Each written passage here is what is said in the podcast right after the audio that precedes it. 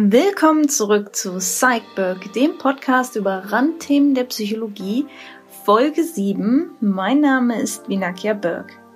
Heute geht es um das Thema anormale Heilungserfahrungen. Die am weitesten akzeptierte Definition für anormale Heilungserfahrungen ist die folgende. Bei anormalen Heilungserfahrungen handelt es sich um Fälle, in denen Personen sich von schwerwiegenden Gesundheitsproblemen erholen und deren Erholung keine Folge der Behandlung durch klassische Biomedizin oder ihrer Anwender zu sein scheint. Auch sind diese Erholungen nicht aufgrund von Fehldiagnosen, Schüben, Placebo-Effekten oder ähnlichen Erfahrungen möglich. Neben dem Begriff der anormalen Heilung gibt es auch noch eine ganze Reihe weiterer Beschreibungen, die in der Medizin verwendet werden, um eine solche Erfahrung oder ein solches Phänomen zu bezeichnen. Eine der häufigsten sind Veränderung von unveränderlichen körperlichen Prozessen, spontane Heilung, spontane Rückbildung, außergewöhnliche Erholung, Heilung aus der Ferne, Glaubensheilung, intentionelle Heilung, mentale oder okkulte Heilung oder paranormale bzw. spirituelle Heilung.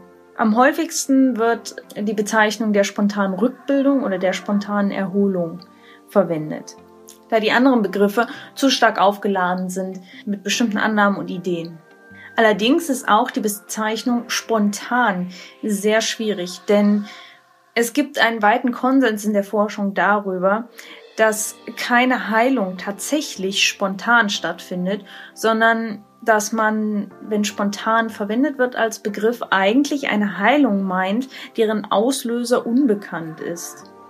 Da bisher auch wenig über die meisten Auslöser von der schier unendlichen Zahl an Krankheiten bekannt ist in der Medizin, kann man auch nie wirklich mit Sicherheit sagen, welcher Umstand in der Behandlung eines Patienten am Ende tatsächlich hilft.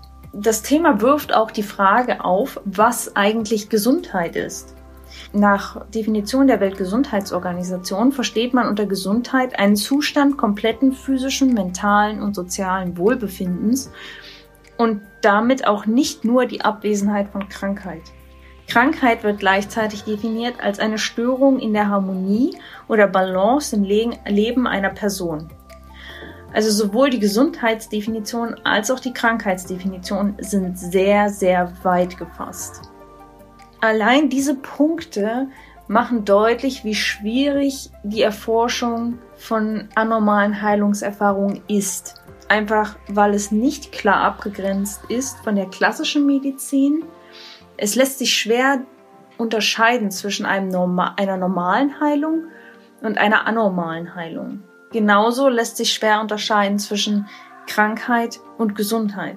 Aus dem Grund ähm, hat die Forschung nicht nur Wunderheilung untersucht, sondern auch in die Untersuchung mit einfließen lassen Fälle von außergewöhnlichen Heilungen, Fälle von besonders langer Lebensdauer nach oder mit schweren Erkrankungen. Und äh, damit hat auch eben die Forschung im Bereich anormale Heilung ein sehr weites Feld umfasst, um überhaupt wirklich ein paar Aussagen zusammentragen zu können. Es gibt extrem viele Formen anormaler Heilungsphänomene. Sie können auftreten, indem einfach eine schwere Krankheit relativ schnell verschwindet. Sie kann aber eben auch auftreten in Verbindung mit einigen alternativen Heilern. Und diese Heiler lassen sich im Grunde einteilen in fünf Arten von Heilern. Alternative Heiler, damit ist nicht alternativ die fernöstliche Medizin gemeint, sondern mit alternativen Heilern geht es in der Regel um Heiler, die in spiritueller Hinsicht äh, den Patienten unterstützen. Die fünf Typen von Heilern, die es dort gibt, sind erstens Heiler, die mentale Bilder nutzen, um sich selbst und ihren Klienten als eine Einheit zu sehen. Zweitens Heiler, die eine Art Heilungsenergie besitzen und, sich, und diese durch Handauflegen teilen können. Heiler, die mit Geistern arbeiten. Heiler, die eine Art Operation durchführen, indem sie tatsächlich den Klienten operieren nur eben nicht auf klassisch medizinischer Art und Weise, sondern mit sehr einfachen Instrumenten und oder einfach nur mit den Händen. Und fünftens ähm, gibt es auch noch die Möglichkeit, dass große biologische Veränderungen durch einen Ort hervorgerufen werden. Da handelt es sich in der Regel um Pilgerstätten oder irgendwelche Schweine. In vielen Berichten zu anormalen Heilungsphänomenen beschreiben die Betroffenen zum Zeitpunkt der Heilung verschiedene Wahrnehmungen. Zum Beispiel, sie sehen sie ähm, religiöse Figuren, sie sehen Bälle aus weißem Licht, spezielle Träume oder Visionen oder sie empfinden Wärme an dem Ort, wo sie geheilt werden. Das sind Aussagen, die relativ häufig aufgetreten sind bei nachträglicher Befragung der, der Patienten. Die alternativen Heiler sind auch untersucht worden in verschiedenen Experimenten. Sie haben eben in Laborexperimenten ähm, Klienten behandelt und dabei ist aufgefallen, dass die Heiler während der Behandlung in eine Art diffusen Aufmerksamkeitszustand abdriften. Sie nehmen dabei gleichzeitig innere und äußere Vorgänge wahr und versinken so weit in den Prozess, dass sie häufig das Gefühl haben, mit ihrem Klienten zu verschmelzen. Es gibt einige Untersuchungen, die auch wiederholt werden konnten mit Hypnose und Visualisierungstechniken, wo es tatsächlich geschafft wurde, dass Patienten eine Rückbildung von Warzen erreicht haben. Dieses, dieses Experiment konnte zwar da dreimal wiederholt werden. Ansonsten sind Ergebnisse sehr schwer zu finden, genauso wie vernünftige Untersuchungen. Die meisten Untersuchungen sind wenig konkret, wenig ähm, auch frei von dogmatischer Vorprägung. Also entweder sind Forscher vorab sehr, sehr skeptisch zu dem Thema oder sehr, sehr positiv eingestellt, was auch das Untersuchungsdesign häufig beeinflusst hat. Was sich allerdings aus den Daten hat ableiten lassen, ist, dass, dass eine anormale Heilungserfahrung besonders unwahrscheinlich zu sein scheint, wenn bestimmte Begleitsymptome auftreten. Zum einen, wenn vom Klienten oder Patienten die körpereigene Abwehr besonders stark geschwächt war.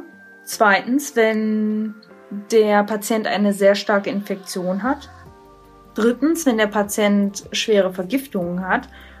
Und viertens, wenn es entgegenlaufende mentale und emotionale Überzeugungen vom Patienten gegenüber einer anormalen Heilung gibt.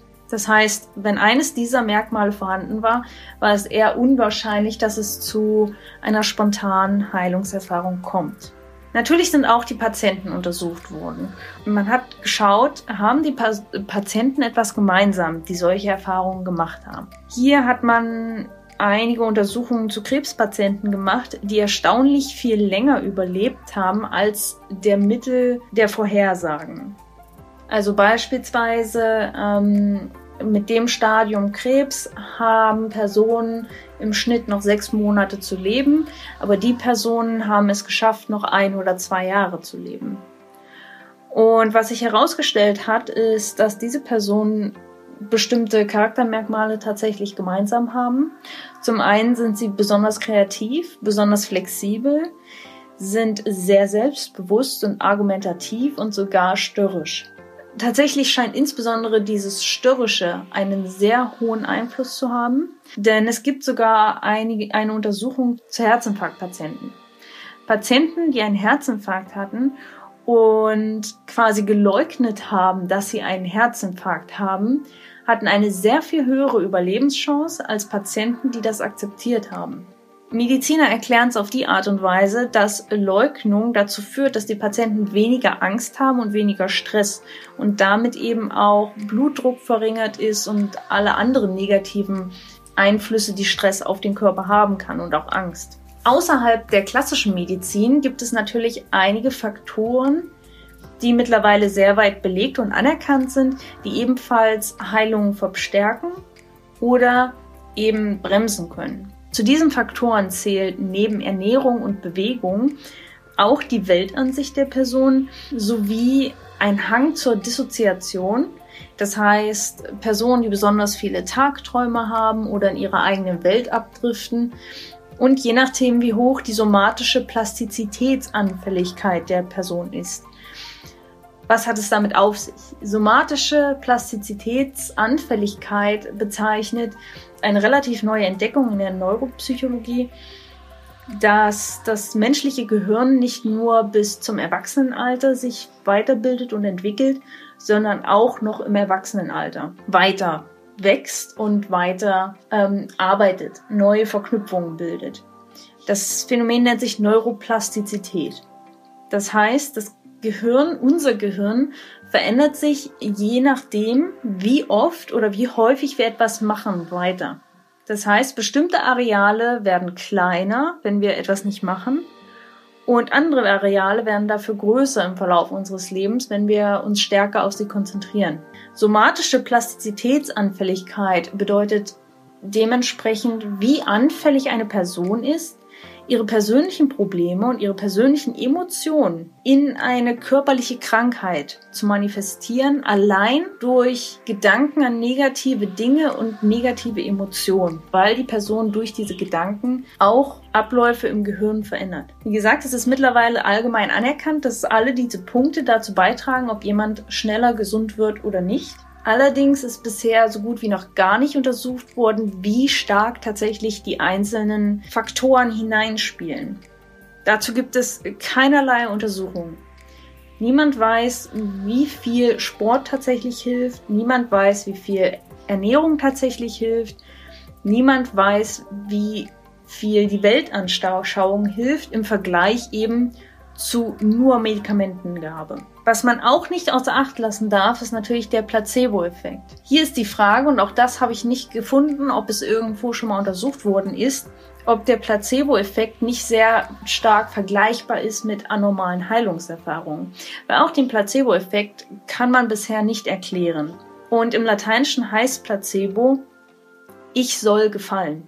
Das heißt, wenn man mit der Erwartungshaltung rangeht, dass jemand anderes die Erwartung hat, dass etwas passiert, wenn ich irgendein Medikament nehme, dann habe ich als soziales Wesen einen starken, unbewussten Drang dazu, dieser Erwartung von der anderen Person zu entsprechen. Auch das kann eben einen Einfluss darauf haben, ob wir uns krank oder gesund fühlen. Welche Folgen ergeben sich aus diesem Phänomen anormale Heilungserfahrungen? Es gibt sehr lustige Untersuchungen tatsächlich im Bereich der Glaubenswissenschaft. So wurde 1872 untersucht, ob Herrscher nicht im Allgemeinen länger leben als die durchschnittliche Bevölkerung, beziehungsweise nicht durchschnittliche Bevölkerung, sondern andere Personen im Herrschaftsumkreis, weil ja für den Herrscher besonders häufig gebetet wird. Und so hat man sich bis soweit wie man es halt zurückverfolgen konnte in der Menschheitsgeschichte, die Lebensdauer von Königen und Herrschern angeguckt und letzten Endes stellte sich dann heraus, dass tatsächlich das Gegenteil der Fall ist, dass Herrscher nämlich im Schnitt doch kürzer leben als ihre Angestellten direkt um sich herum, beziehungsweise andere Führungspersonen im jeweiligen Reich oder Land. Das nur nebenbei. Es gab auch noch weitere Untersuchungen aus dieser Glaubensforschung, aber auch die hat eigentlich so gut wie keine Ergebnisse geliefert. Dementsprechend lässt sich zu dem Thema anormale Heilungserfahrung nicht viel mehr sagen als das, was ich euch jetzt vorgetragen habe. Und das hat mich selber sehr erstaunt, dass es da gar nicht so vieles zu gibt. Aber es ist natürlich auch sehr, sehr spannend. Und ein Risiko zu diesem Thema möchte ich auch hier noch erwähnt haben. Auf der einen Seite gibt es sehr viele Berichte von spontanen Erholungen, von tatsächlichen Heilungen von Personen durch Orte oder verschiedene Heiler. Und es gab da auch viele Experimente, die versucht haben, Heiler dort auch zu untersuchen. Aber unterm Strich ist es sehr, sehr wichtig, dass jeder für sich selber sehr bewusst wirklich entscheidet, für welche Art von Heilung er sich entscheidet. Das möchte ich an der Stelle noch einmal betonen, denn Gerade wenn es um schwere Erkrankungen geht und die Verzweiflung groß ist, muss man sich dann auch, selbst wenn man nicht mehr der, der klassischen Medizin vertraut und sich deswegen eben an einen alternativen Heiler wendet, muss man dann eben auch mit den Ergebnissen leben, selbst wenn sie negativ sind. Es gibt keinerlei Forschung, die besagt, dass alternative Heiler tatsächlich einen großen Einfluss haben Allerdings gibt es auch keine Forschung, die sagt, sie haben keinen Einfluss. Hier ist es wirklich wichtig, welchen Weg man für sich persönlich sieht. Da natürlich dann auch meine Frage, wie sieht es bei euch aus?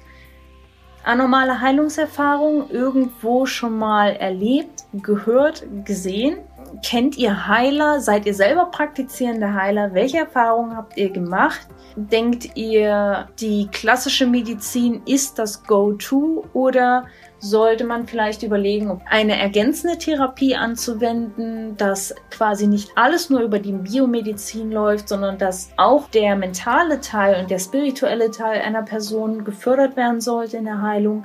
Oder seid ihr der Meinung, das hat überhaupt nichts damit zu tun und es geht nur darum, einen biologischen Apparat quasi zu reparieren? Mich ist, mich interessiert sehr stark eure Meinung da. Ich bin wie immer sehr, sehr gespannt darauf, von euch zu hören wie ihr das seht, was ihr für Erfahrungen gemacht habt. Damit sind wir auch schon am Ende der siebten Folge von Psychberg angekommen, dem Podcast über Randthemen der Psychologie. Heute mit dem Thema anormale Heilungserfahrungen. Und wir hören uns wieder am 19. Februar 2020 mit dem Thema Nahtoderfahrungen. Ich freue mich schon wenn, darauf, wenn ihr wieder einschaltet. Bis dahin, eure Vinakia Berg.